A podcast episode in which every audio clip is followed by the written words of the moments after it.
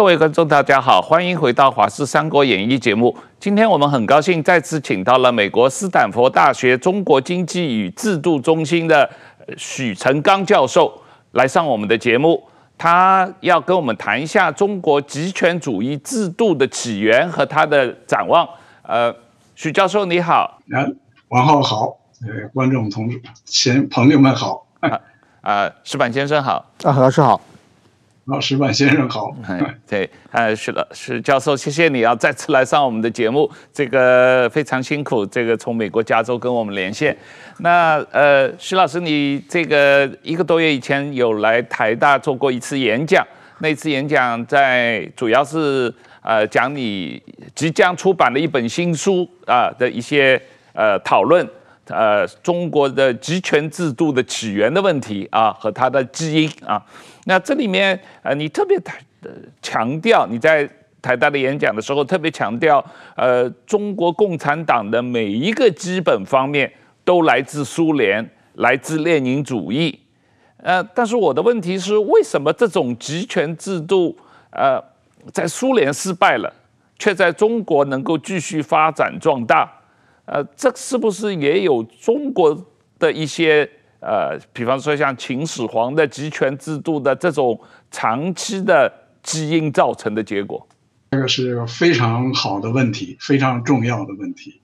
啊、的确呢，就是如果我们看一下苏联为什么会垮台了，那么这个实际上呢，苏联的这个垮台就是它这个崩溃啊，它这个条件之一呢，是它的这个二十多年的改革失败。那么，在二十多年的改革失败的背景下呢，他的这个社会精英形成了一个共识，这个共识呢，就是认为呢，这个这个制度只能放弃。原因呢，是因为他这个是在极权主义制度下，他的这个改革呢是禁止私有化的。但是大家发现呢，这个没有私有化。这个是没有可能改革成功的，所以你就是为了要改革成功，你也得要放弃极权主义制度。呃，那么它这里的关键呢是两点，第一点呢是它的这个的确在极权主义制度下，它禁止私有化，这是使得改革失败。第二点呢就是这个它能形成共识，就是要放弃这个制度。那么和它比呢，那么这个。中国的非常重要的一个特点就是，这个中国实际上呢是一个具有中国特色的共产极权主义制度。那么虽然这个中国的制度，这个最重要的基础部分都来自苏联，但是自从这个大跃进和文化革命以来呢，中国就把它的这个极权主义制度给这个有所改变。它的改变呢是改变在管理方式上。那么我把它就是。中国特色的共产集权主义制度呢，我把它叫做这个地区管理的共产集权制，或者缩写也叫做区管式的集权制。那么这样子的集权制呢，它比苏联的这种经典式的共产集权制呢，有能够提供更强的激励机制，就是给他们的官僚，然后呢，它也更灵活，更有适应性。所以呢，它这个。在它实际上呢，中国的改革过程中，实现了这个没有私有化的私有化，就是它的官方的说法，至今它也禁止讨论私有化，但是它事实上进行了私有化，这就是中国特色的极权主义的这个挽救了它自身生命的一个重要的方面。那么大家都会谈到中国这个全球化，就是。都叫改革开放，所谓的开放指的是全球化，但实际上所谓的全球化，它的前提就是你要保护外来的私有制，那么就是在中国的这个特别的安排下，它这个保护了外来的私有制。那么到底这个地区管理的共产集权制，它为什么在中国能做，为什么在苏联不能做？那么这就是一个基本问题。那么这个的确呢，这个里边是有很重要的制度基因，是来自中国古代的。中国古代指的就是这个自从秦朝以来就已经形成的郡县制。那么这个毛泽东早就自称他叫做马克思加秦始皇，他所谓的马克思指的就是他的制度来自苏联，他所谓的秦始皇指的就是他的制度里有来自中国古代的那个成分。那么实际上呢，中国的这个制度基因里边呀，呃，除了这个中国古代的这个部分以外呢，还有很重要的一部分是这个中共的。革命时期形成的那个制度基因，而中共的革命时期呢，里边很重要的一部分就是它的权力基础。中国的中国共产党的这个权力基础，大量的权力基础来自所谓的山头，就是各个地区的这个是是这个中共权力的基础。而之所以中共革命时期它的大量的权力基础来自地区。这是直接和中国古代的这个郡县制相关，直接和这个辛亥革命之后各各省独立相关，直就是这个清末的时候形成的这个地方军队，就是淮军呐、湘军呐，然后这个呃呃辛亥革命的时候，这个各地的独立的，然后这个以这个为基础，后来形成的各地的军阀。那么这个实际上，这个中共这个革命时期的这个地方势力呢，都是靠的就是各地军阀这个不能难以管理的那个交接地区形成的。所以呢，所有这些呢的的确确呢，就是我我我用的这个制度基因的概念呢，就是解释了为什么在中国产生了这一种中国式的。集权主义制度，但中国式的指的其实就是它的管理方式，而这个管理方式的确是从中国历史上呃传过来的，所以这东西呢，它这个使得中国的改革呢一度这个发展了私有经济，一度产生了这个全球化，就是所谓的开放。那么这些东西呢，就实际上呢，就是挽救了中共的这个生命。但是它能挽救多久，那是另外一回事。这就是今天我们看到的中国呃经济的这个急速的下降呢，实际上也都是从这个制度里产生的。是这个，谢谢徐老师这么呃很清楚的跟我们讲了这个中国制度的一些特点啊。那呃，我当时在听你的演讲的时候，我特别想到跟台湾的情况做一个比较，就是在台湾。呃，两蒋的威权制度或者国民党的威权体制，随着经济的发展，实际上从有一个逐步过渡到民主宪政的过程。但是为什么中国经济改革开放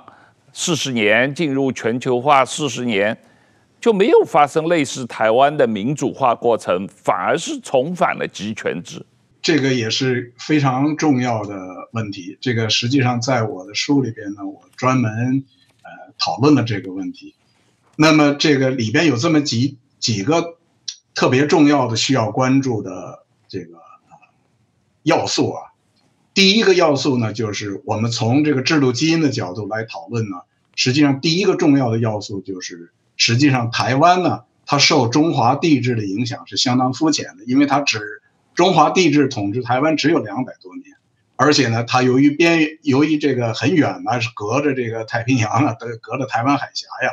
呃，这个在当时的这个交通条件下，其实它跟中国的这个制度是有是有相当的距离的。然后呢，同样这个原因，这个台湾呢，它没有直接受到共产国际的影响，共产国际派的人是从陆地进入的中国大陆。共产国际从来没有没有过代表进入过台湾，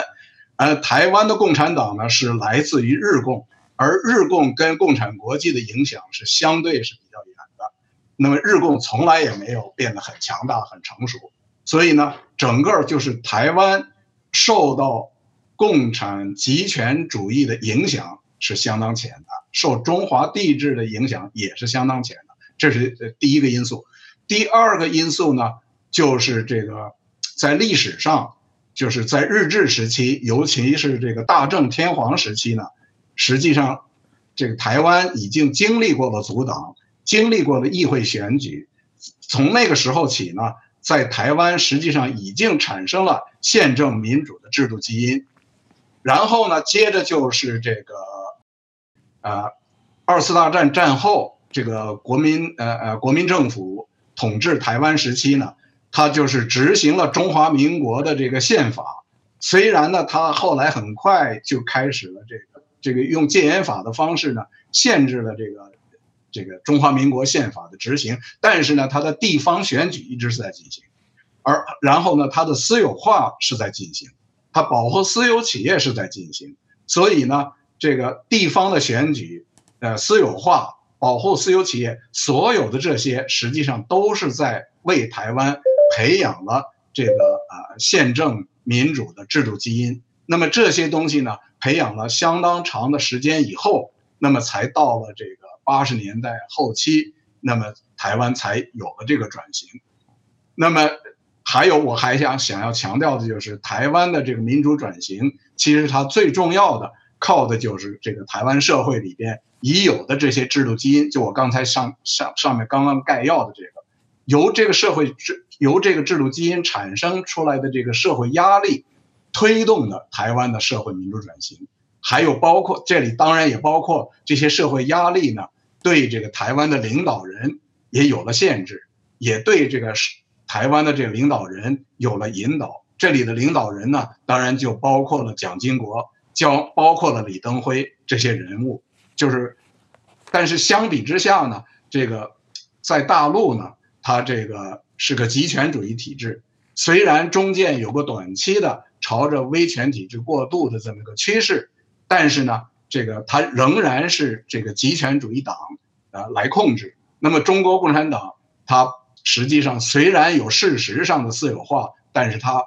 法理上它不它不承认私有化。那么这个，而且这个中共呢，它一直它要保证，它对这个整个中国的所有的方面都是要能够控制的，一直都在高度的警惕中国共产党丧失权力呃的各种威胁。那么中国共产党从来都一直保持着。他随时可以返回集权制的这些能力，那么其中就包括了对政府、对司法、对警察、军队、对土地、对银行、对宣传的完全的控制。所以从这些控制方面讲，它仍然是集权主义制度。因此呢，在在这种集权主义的控制下，当中国共产党感到这个有了宪政方面对他的威胁的时候，当他感到有丧失权力的这种威胁的时候，当他急迫的希望能够对外扩张的时候，那么这就我们就看到了，他就回到了返回到了集权制，他不仅不能够这个过渡到宪政，他反而回到了集权制。哦，我我觉得这个徐老师讲得很好，我我想一下谈一下我自己个人的经验啊，因为我在。就是说，两千年、两千零七年到二零一六年在北京，那么那个时候，包括北京奥运会前后，我跟很多的中国的，包括共产党的干部，呃，有一些基层干部，比如像处级干部、副处级干部，他们表面上讲的都是冠冕堂皇，但是说，呃，怎么，比如说私下吃饭聊天的时候，他们也都觉得中国应该政治改革。就是说，其实那个时候，在中国社会需认为。要需要改革的声音是是蛮多的，就是说觉得，呃，那个时候因为经济已经起来了嘛，那当时就是很多人说，就是经济改革和政治改革是两条小走两条腿走路嘛。如果经济，如果这政治这条腿再迈不出去的话，这个中国会越来越扭曲，一定会摔倒。但是说，我觉得呢，有几个阻力啊。我觉得这是中国一个比较怎么说特别的情况，就是第一个呢，呃，我觉得有八九六四的包袱了。就是说，后来上来这批干部基本上都是在八九六四，八九六四是一个争取政治民主化的、争取改革的一场运动，然后被镇压下去嘛。那当时怎么说呢？在共产党当官的这些人，他们都是。在八九六四中表态的一些人，所以说他们如果说要政治改革，一定要牵扯到八九六四平反，天安门事件平反，平反以后那要追究责任，然后这些责任责任者还在台上，包括自己也曾经书成过，所以这是一个让他让这个共产党的官员对这个改革是比较消极，虽然知道不得不改，但是没有很强烈动机的一个方面啊。包括我想胡锦涛等人应该是这样。另外一个呢，我觉得是就是说中国那个时候经济的高度成长，把中国的社会精英都几乎都变成了既得权益者，就是这些人他们通过中这个这这个经济高度成长，能赚到很多钱。然后呢，他们觉得，因为他们某种意义上掌掌握各种特权，赚到钱以后呢，他们对于失去特权、失去赚钱的机会，甚至进入一个不透明的时代，是有一个非常消极的关系了。那么，我觉得还有一个呢，就是说，二零一一二年的习近平上台之后，他把这种社会的不满、要求改革的声音，突然之间用民族主义给压掉了。就是说，他说要求民主的声音都是。这个美国嘛，美美帝国主义亡我之心不死嘛，都是说这些勾结，他们这些人是要把搞垮中国，他们看不起中国，就是他们看不得中国的高速成长，所以把偷换概念一下，使这个芸芸众生啊，中国一般的民众啊，对这个反美仇外排外的这种，也就是站岗外交的这种很强，他们觉得。民主化、政治改革就等于全盘西化，就等于美中国被美国被这西方的社会统治控制。所以说，我觉得这几个要素，就是不管从社共产党内的这个干部和这个中国的社会精英，以及中国的一般民众，都对政治改革好像是呃怎么产生了消极或者怀疑的态度。所以说，我觉得中国就是。这个职权在这种大的环境之下，习近平的再次集权又又又发生了，是这么一个社会现象。对，它是实际上呢，当人们用这个词汇“政治改革”的时候，里边有很多不同的含义。对，呃，这个政治改革用这个词，并不见得意味着要朝着宪政的方向努力，因为要朝着宪，世界上不存在任何一个。这个朝着宪政方向的努力，不是来自民间的压力的，这就是为什么我要强调这个呃制度基因的这个道理。这个所谓的制度基因，实际上就是在社会上你要有非常充分的这个社会上的这个基础，就是当你没有这个制度基因的时候，这个这个某些精英呃呃讲的这个改革，往往呢。它只不过是一些行政上的这个调整而已，那么这个呃朝着宪政方向的努力呢，有几个最清楚的、最最基本的这个呃因素，我们是要看到的。那么第一个最重要的因素呢，就是这个司法是不是能独立？司法独立是什么意思？司法独立的意思就是独立于共产党，司法必须脱离共产党。那么在中国从来讨论。改革的时候，没有任何人提过司法要脱离共产党，而司法要脱离共产党，一定不会是共产党自己能做的事儿，这个必须要有社会上的强大的压力，而社会上要有这样强大的压力，必须是要私有产权已经相当稳固，必须是这个民间的社会，这个公民社会组织在社会上已经有了很大的力量。要有公民社会的强大的社会力量的压力，才有可能推动到这一步。这个其实台湾就是一个最好的这个例子，就是台湾的这个宪政民主怎么来，靠的是民间的巨大的压力，一轮一轮、一波一波的巨大的压力，是靠这个压力才走到这儿的。那么在大陆，这些是从来不允许的，就是无论是这个哪一年、哪什么年代。从来不允许民间可以组织起来，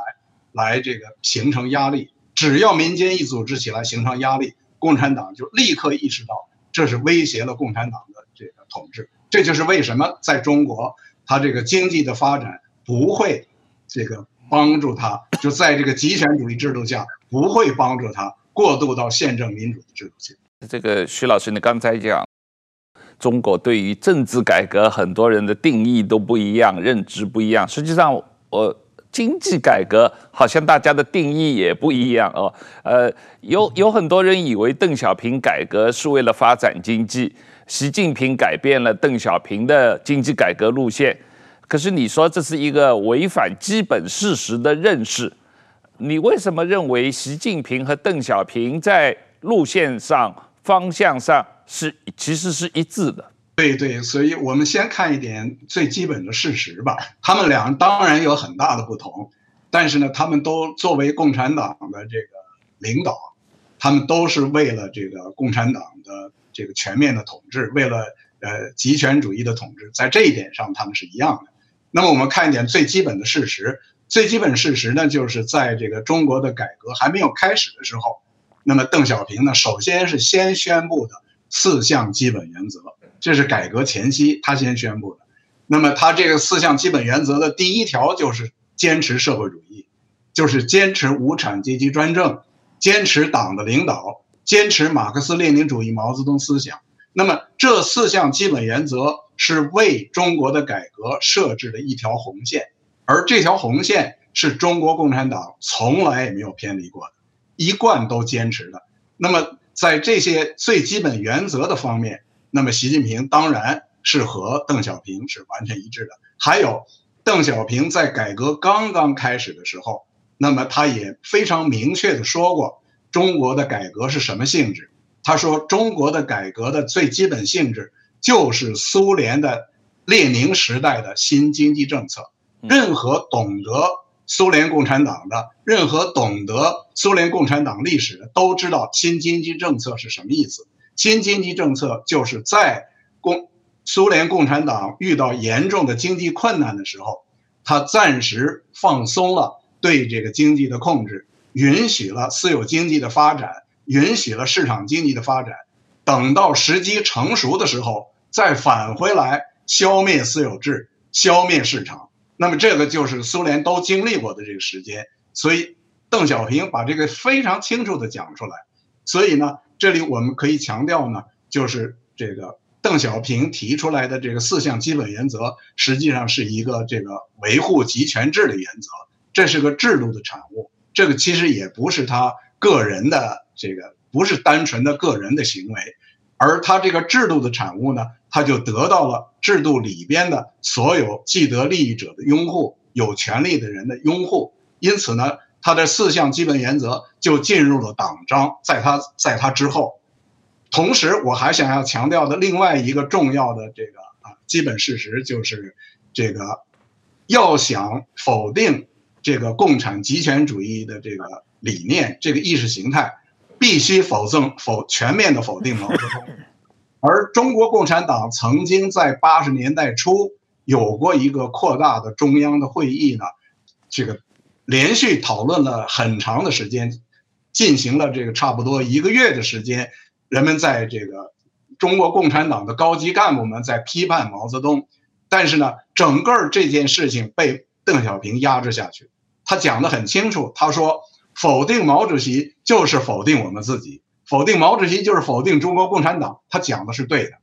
还有，邓小平在执行这四项基本原则的时候。执行的非常坚决和有力，就是在八十年代的这么短的一段时间里，他发动过反资产阶级自由化运动，发动过清除精神污染运动，最后在一九八九年，是他亲自决定用武力、用暴力镇压了北京的天安门的这个学生和知识分子的这个要求民主宪政的这个这个呃呃示威游行。那么当然，这个习近平和邓小平。呃，存在相当的一些不同的地方。这个不同的地方呢，我可以把它分成这种时代上的不同和个人的这个不同。那么这个时代的不同呢，就是在邓小平的那个时代呢，中国还很穷，中国还很弱，因此呢，他强调是韬韬光养晦。这个韬光养晦不是单纯的人和人之间的差别，实际上是中国是强还是弱。但是呢，当中国变成了超级大国之后，那么很自然，中国共产党的雄心就远为更大，就是他从韬光养晦变成了雄心勃勃。所以这不是单纯的习近平和邓小平的个人的不同，而是时代的不同。再有就是在这个中国的私有企业变成如此之大的时候，中国的一些个私有企业已经变成了。就是富可敌国那么巨大的这个规模的时候，当中国的这个公民社会伴随着私有企业大发展的时候，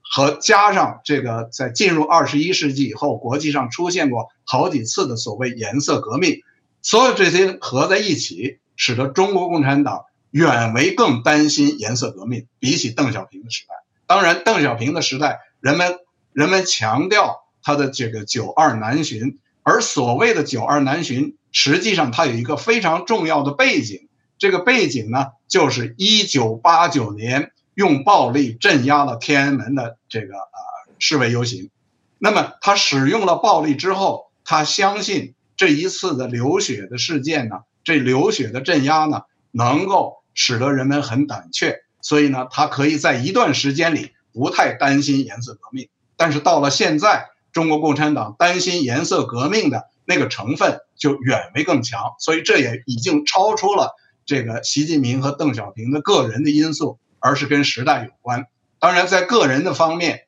他们两人的经经历、两人的阅历非常的不同，导致他们在谋略上会有很大的不同。再有一个，就是他们两个人在掌握最高权力之前，他们的权力基础也非常的不同，这就导致了他们两个人的自信的程度不一样，和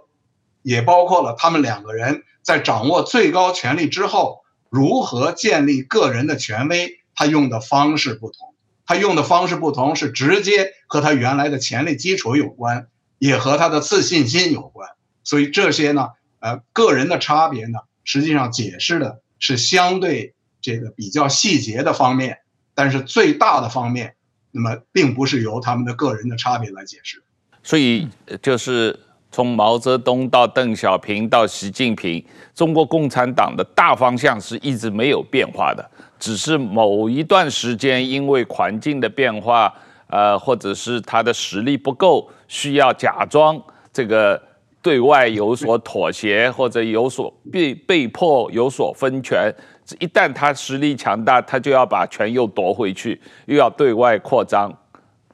对。对，完全对。这个东西是在这个中国共产党下是这样，在苏苏联共产党下也是这样，完全一样。是，哦，我是这么想，我就是说，我认为邓小平路线嘛，因为我过去写过《邓小平秘录》，呃，读过很多这方面的资料，我我觉得邓小平路线可以就是说，十呃，共产党十三大决定的就是一个中心，两个基本点嘛。一个中心就是以经济建设为中心，两个基本点，一个是改革开放，一个是思想基本原则。呃，这是邓小平要坚持的。那么习近平呢？首先呢，他把这个一个中心应该拿掉了。我们现在看到今天中国基本上不是以经济建设为中心了。那么两个基本点，一个经济基本点叫改革开放。那么当然改革有各种解释，开放很明显，习近平现在在有点想把门关上。我觉得这这两点也许是技术性的，跟邓小平不太一样。那么我觉得四项基本原则呢，我想邓小平还是想对共产党进行一个决定，等于说这个四项基本原则是控制党的。当时呢，呃，就是说没没推几年嘛，当时这民间就有些调侃嘛，就是说坚持社会主义道路是没有方向，然后坚持人民民主专政是没有对象，坚持共产主义领导是没有威望，呃，坚持马列呃这个马克思列宁主义是没有信仰。就是我觉得基本上对这四项基本原则的话，已经呃实质上在中国已经没有了。那么现在在中国的话，我想很明显，比如说马克思列宁主义、人民民主专政和这个社会主义方向，实际上已经习近平想把它变成一个就是说封建独裁的国家了，根本就是说。邓小平是建立一个党在国上的一个国家，习近平他想把这个中国变成一个人在党上的一个国家，就是说共产党的方向其实就是他自己的想法，他一拍脑门往哪个方向走就往哪个方向走，当然他成功不成功是一样的，所以不一样，所以说我觉得当然说对于共产党抓权、反对政治改革、反对民主这方面，习近平和邓小平是一样的，但是双方的能力和这个理想的高度和各方面的执行方面，我觉得邓。邓小平对最少对中国人民来说的话，邓小平是功过参半嘛，至少让人民生活这个提升很多嘛。那习近平这几年下来，基本上没做什么贡献啊，只是让一些小粉红可能觉得我们祖国强大了，这生活在一个谎言之中的小粉红啊，这是我的想法。这个有有许多地方有不同的看法，都不用都没有关系的。但是有一个地方，我的看法跟你不同，我我需要这个，我需要把我的看法说出来。嗯，就刚才你在讲说这个四项基本原则，在很长时间里中国已经这个没有执行了，这个我不同意。这个其实不是事实。这个事实是什么？事实是。一九八九年的血腥的镇压，嗯，是四项基本原则的最重要的一个执行，这个非常清楚的基本事实。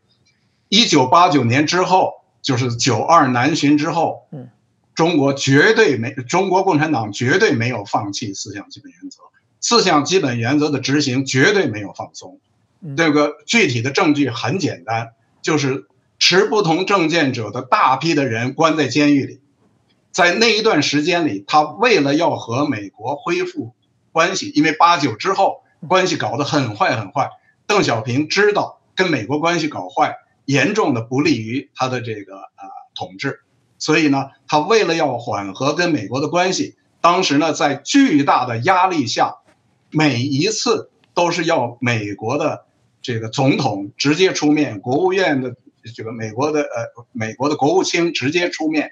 来一个一个的把人从监狱里放出来，就是中国的许多不持不同政见者从监狱里出来，都是你们一个一个的从监狱里这么弄出来。但是成批的大批的关在监狱里的人并没有放出来，然后整个的这个趋势在中国没有过变化。那么这个除掉了直接跟这个八九六四相关的持不同政见者之外。不断的出现，比如说，如果律师胆敢出来这个帮助维维权，这个这些律师弄不好就会被抓起来。那么，任何的人要维要这个组织起来维护权利，这些所有组织起来维护权利的人，组织者都会被抓起来，组织罢工的人都会被抓起来。从来四项基本原则没有停止过。嗯，那么其他的我呃不同看法没有关系，人们可以。这个各持各的看法啊，我我我我的意思解释，我同意你的看，我我的意思，它四项基本原则，我是从字面上抠的话，就是说，它社会主义方向，它到底还是不是社会主义，这有各种见解的不同。你是无产阶级专政，到底执政的是不是无产阶级，也不可能。但是它唯一的就是说，我认为就是坚持中国共产党的领导，这个是绝对是共产党死守的，剩下几个都是虚词了。这个就是说。他是共产党拿他给自己涂脂抹粉，然后其实他实质上做的，呃，这些人也不见得是无产阶级，他们走的也不见得社会主义方向，可能是这个封建的的方向。我我是这个这个解释，这对共产党的这种控制，列宁式政党的控制方式，我认为确实是一直在坚持下来的。呃，社会主义也不是虚的，社会主义在这里最基本的体现就是全部的土地是国有。全部的银行是国有，嗯，全部的上游是国有，全部的所谓的 commanding heights 这个就制高点，都是国有，全部的制经济制高点，经济制高点这词就是列宁的，嗯，共产党必须统治经济制高点，这就是列宁的新经济政策，这东西从来没有变过，这就是社会主义。徐老师，我我我比较想再问一下，呃，一个问题，关于习近平的。就是呃，你特别我们在讨论中有提到，就是呃，在过去四十多年所谓中国的改革开放过程中，确实产生了比较多的私有企业，有些富可敌国。那么，他们这些私有企业是中国经济发展的基本动力。实际上，习近平在做福建省长和浙江省委书记的时候。他个人，呃，不是说他个人的收入，但是他的所谓政绩，跟当时福建和浙江的私有企业的发展是有一些关系的。那么，呃，为什么习近平当上了总书记之后，却认为私有企业发展会动摇共产党集权制度的根基？为什么他会有这么呃一个强烈的政权的不安全感？为什么他在当省委书记的时候，呃，觉得我要大力发展私有经济，可是当了总书记以后，这就就要打击私有经济？啊，这个问题非常好。这个问题呢，实际上是直接和我刚才提到的这个列宁的新经济政策，呃，直接是在一起。就是这个列宁的新经济政策到后来，这个就会在党内产生这个很大的这个分歧和斗争。呃，这个呃，实际上呢，就是和他的这个当私有经济呃在共产党统治下呃发展起来了之后，那么怎么对他们做判断？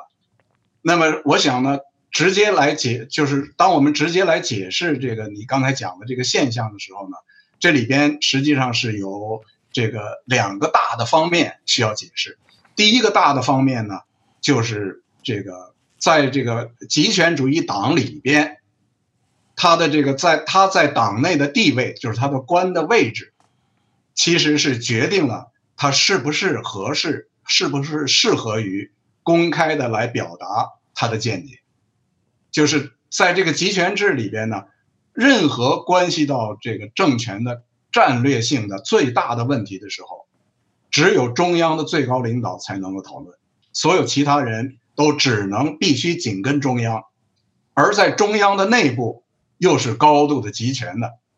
所以呢，这个当习近平是地方官的时候，那么他是很他在这一点上是很聪明的，他保持不对这个。最大的战略问题表示态度，这才使得他能够爬上来，甚甚至就是包括他这个已经任了这个已经是中央的这个中共中央的副主席，任了这个中共中央党校的校长的那个相当长的一段时间里，那么据中共中央党校的教师们说，他是所有的中共中央党校就到他那儿为止，所有的中共中央党校的校长里。最没有表示过态度的人，没有表示过任何态度，不发表任何的见解。那么这个本身实际上是在他在党内的韬光养晦，是用这个方式他才爬上去。所以这个呢里边是带有这个很重要的这个这个政治技巧在里边。那么另一方面呢，就是实际上这个关于颜色革命的紧迫性，呃，是随着时间变化的。那么，当这个习近平在福建和在浙江任职的时候，他在福建呢，是从这个一九九零年到一九九七年是这个省级以下的官员，九七年到二零零二年呢是这个副省长的这个代省长这样子的省级的官员。那么，在这个浙江呢，是二零零二年到这个二零零七年的年初，他是在这个浙江省负责。那么，在这段时间里呢，福建省从来不存在过真正的特别巨大的私有企业，从来对中国共产党没有任何威胁。那么在浙江省，我们我们会可以看看这个那个时间呢，这个阿里，那个在他离开浙江的时候，阿里还没有上市，就是根本还不是一个很重要的企业。浙江也不存在一个非常巨大的这个私有企业，所以呢，在那段时间里。这个私有企业没有，就是这个这个私有企业对中共这个政权产生威胁，没有任何紧迫性，就是这个私有企业并不大，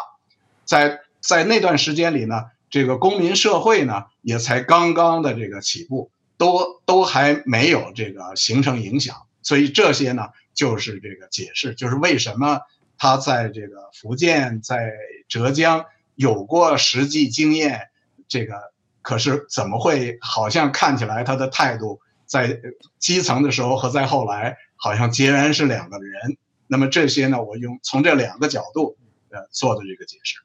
嗯嗯，确实有道理，因为我我们我我当时在香港工作，习近平呃即将上任的时候，二零一二年左右的时候，呃我们在香港资本市场的讨论，实际上大家对习近平有很大的期望。一个主要的原因，除了他爸爸被认为是一个改革派，呃，也跟习近平从福建、浙江来的，呃，当政过有关系。大家以为他是一个改革派，呃，似乎就像你说的，他韬光养晦，把全世界的人都骗了。那现在好像他又要再一次来骗全世界啊！那最近他呃去美国旧金山，呃，这个拜习会。然后又派李强去达沃斯去宣传这个吸引外资、骗外资回来，然后又派中联部部长那个刘什么？呃，刘建超。刘建超对，刘建超呃去美国要骗美国人重新去中国投资，这是不是说明他意识到自己误判了东升西降，误判了中国的经济实力？现在为了保政权，必须先救经济。又一次实行新经济政策，呃，但是你觉得这次他能骗成功吗？我相信呢，他这个你刚才讲到的这些现象呢，里边背后的动因呢，肯定是包括就是他担心经济面对的这些困难，肯定是有这个部分。但是呢，我的理解呢，他的这个背后呢，还有一些是超出经济的，就是不仅仅是经济原因。呃，里边包括就是这个对美的关系，对美的关系呢，其实里边是有政治的、国际关系的，也有军事的。那么还有呢，里边很重要的一个方面呢，是为了获得技术，而这个获得技术呢，也是不纯是经济的，因为技术呢直接影响军事，技术呢也影响大国的地位，所以呢，这个他发现呢。这个中美关系搞坏之后，这个技术上对他进行制裁，在在高技术上对他进行制裁，这个呢，对他来说这个打击很重，所以他希望呢，在这些方面呢，有都有所放放松。那么这个至于他能不能这个像你刚才讲，就是能不能够这个再一次韬光养晦呢？呃，现在我们可以看到这个证据表明。显然不太好用，呃，原因呢，就是因为他已经做过的这些事呢，呃，这个已经教人们接受的教育足够大了，所以当人们接受这么大的教育的时候，他这个他这些讲的话不太有用了。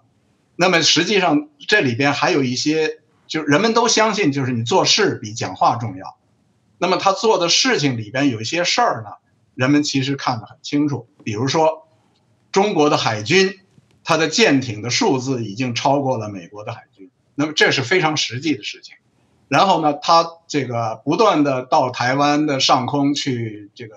呃，船也去绕，飞机也绕，就是不断的去这个摆出一副要使用武力收复台湾的这个架势来。那么这些呢，都世界上的人们都看得很清楚。当这个事情直接一直在做的时候。讲什么话就已经不重要。是啊，我们也学会了一句中国共产党的惯用语言，就叫“听其言，观其行”嘛。啊，这个观其行，他表现不好，所以这个他呃呃骗得了人一时，但是不能骗人一辈子嘛。啊，这个确实也是呃这样的一个情况。徐老师，你曾经在一个演讲里面说过，这个如果经济长期低迷。呃，社会精英阶层就有可能改变共识，但那个时候制度就会崩溃。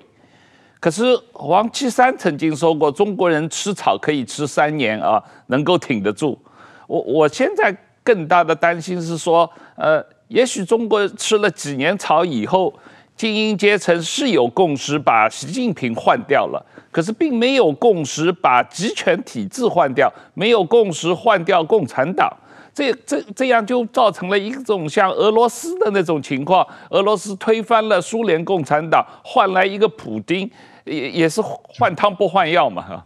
你你这个你这个担心呢，非常的有道理。那的确呢，就是这个极权主义制度会不会垮台啊？这个不是经济单纯的经济能够解决的，就是经济差差到底了，也不会自动导致极权。制度，极权主义制度会垮台，呃，因为极权主义制度意味着使用暴力，在暴力统治下，那么很穷很穷，它也能维持。那么北朝鲜就是一个最好的例子，那个中国的三年的大饥荒，饿死几千万人，它都能维持，因为它使用暴力。那么这个下边的问题就是社会共识从哪来？这个的确呢，里边的其实的关键的问题就是，尤其是社会精英，他们。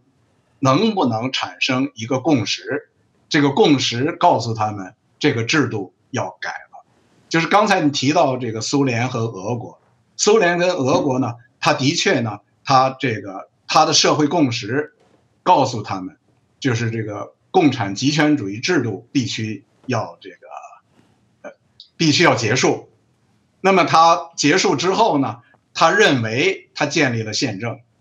它的形式上是是是个宪政的形式，但是呢，由于它没有建立宪政的那种制度基因都没有形成，在没有这个制度基因的情况下，你只有一个选举的形式，只有一个建议会的形式，只有一个私有化的形式，实际上是不能建立起来一个宪政制度。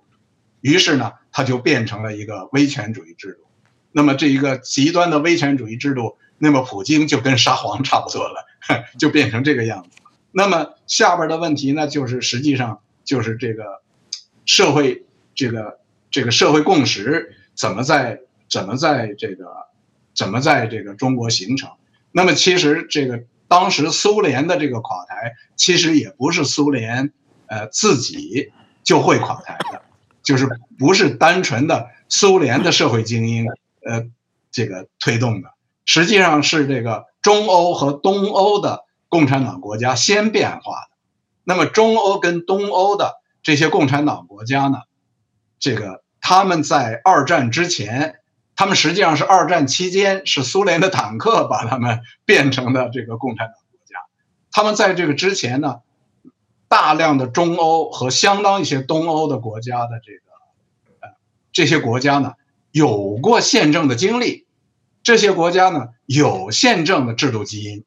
那么，当他这个地方原本就有宪政的制度基因的时候，所以在一九八九年，这些国家他们自己的社会精英们，他们的社会共识认为这个制度不能维持了。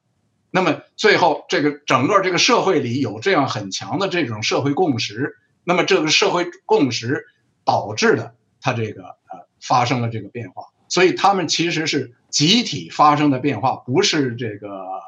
呃，不是苏联自己，那个，那么下边重要的问题就是中国，呃，会是怎么样？那么中国呢？现在人们呢，就像你刚才讲的，人们过多的去把这个注意力放到了领导人身上，而没有认真的看到呢，实际上在集权制下，集权制的领导人是这个制度的产物。那么这个集权制的里边。最重要的就是他的权力，是他的力量，而这些权力和力量，你看起来这个领导人非常非常大的权力，实际上这个权力是制度的，不是个人的，是这个个人如何爬到了那上头去，就是这个制度本身就是有这么大的权力。那么任何一个领导人，他个人的那个人的性格，它影响的只不过是这个集权制里边的具体的细节，而不是集权制的整体。所以呢，你你只换领导人，来保持这个制度，实际上呢，它就意味着一定会这个重蹈覆辙。如果我们看一看这个集权主义制度的整个的历史，集权主义制度从这个一九一七年十月革命产生以来，全世界有过几十个集权主义制度，没有一个极权主义制度是自己能够改变自己的。就是他自己能够改变自己的唯一的方式是他们决定他们要垮台了，这个道理很简单，因为极权主义制度不允许公民有自己的组织，不允许公民有自己的党，它不允许政治上的任何的竞争，所以你要改变极权主义制度，唯一的办法是极权主义垮台，变成多党制。我我个人的观察是，我认为中国现在的精英阶层普遍的讨厌习近平，但是绝大多数的精英害怕推翻共产党。他们不是喜欢共产党，而是觉得找不到可能替代的办法，而且害怕。推翻共产党以后，中国就变乱了，就不能够维持大一统的状态了。而中国的社会精英，大多数人还是希望维持一个大一统的集权的体制。那这种矛盾状态，我觉得现在是处于一个我我观察到的中国呃所谓中国精英的大多数人的想法。对对，你这个还刚才这个石板先生也提到了中国的这个民族主义，就是和你现在讲到的这些都是，其实就是这个民族主义呢，绑架了呃中国的这个社会精英，绑架了中国的社会舆论，绑架了中国大众的思维，变成了中国的意识形态。那么这个现在直接阻碍中国。这个进步的最大的一个危险的因素，因为人们已经不再相信共产主义了。那么，直接的最大的威胁就是民族主义，就是民族主义是帮助中环中国共产党维持一党集权统治的一个最好的一个办法，是。这个的确是这个问题。呃，那呃，今天是时间差不多了，耽误了这个徐老师很多时间，实在不好意思。那呃，谢谢徐老师的时间。那我们有机会再请老师来上我们的节目啊。谢谢徐老师。嗯嗯，谢谢。谢谢石板先生，谢谢大家。谢谢。